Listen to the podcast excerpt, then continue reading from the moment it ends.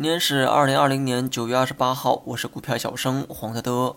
还有两个交易日啊就要放假了，那么成交量呢也是进一步的萎缩，大部分人啊都偏向于观望，都不想在仅剩的这几天里啊去冒风险。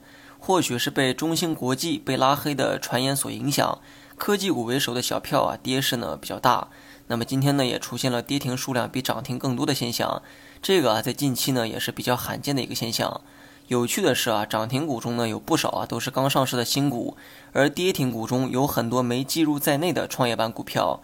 这些股票呢跌幅啊已经达到了百分之十，但是这个新规实施之后，涨跌幅限制啊放宽到了百分之二十，所以说这类股票呢没有计入到跌停股中。如果把这部分也算进去的话，那么今天的涨跌停比要比实际看到的更惨烈。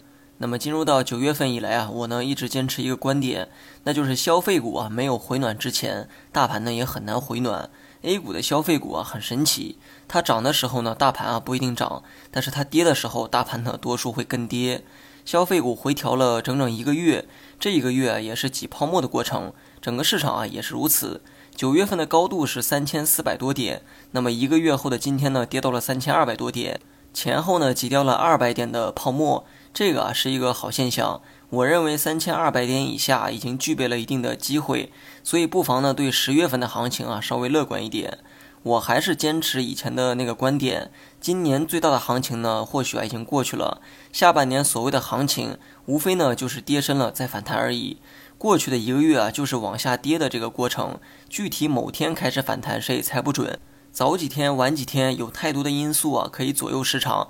但是挤掉二百点泡沫之后，还是存在阶段性机会的。其实市场目前的估值呢，还是偏高。但是挤泡沫它也不是天天跌的过程，因为估值这个东西啊，没有合理的界限。市场呢，也需要走一步看一步。当估值太高的时候，下跌的预期啊是一致的。